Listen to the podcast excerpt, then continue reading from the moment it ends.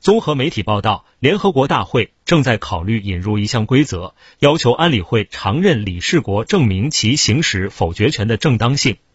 媒体指出，这并不是一个新的想法，其目的是让安理会常任理事国减少否决权的使用。但由于此次俄乌冲突，这个想法又复活了。目前，五个常任理事国——中国、俄罗斯、法国、英国和美国——可以否决在安理会提出的任何决议，而该机构的其他十个轮值理事国却没有这样的权利。报道提到，列支敦士登上周提出了这一提案，并于本周二在一个闭门讨论小组中提交。会议结束后，该国驻联合国代表团表示，讨论结果相当积极，该决议草案找到了更多的共同提案国。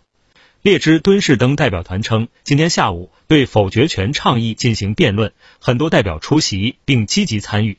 我们将继续努力，为我们的草案文本争取最强有力的政治支持。目前已有五十七个共同提案国。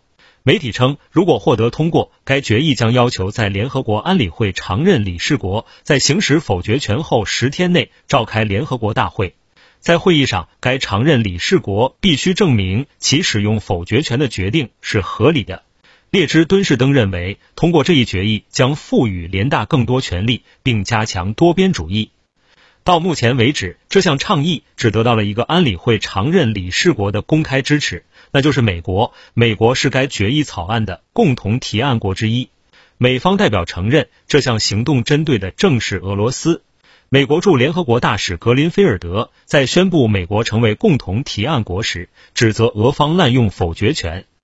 联合国数据显示，自1946年安理会否决权被苏联首次使用以来，苏联或俄罗斯已经使用了一百四十三次否决权，其中俄罗斯二十九次。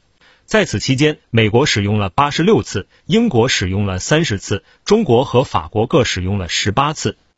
听头条，听到新世界。持续关注最新资讯。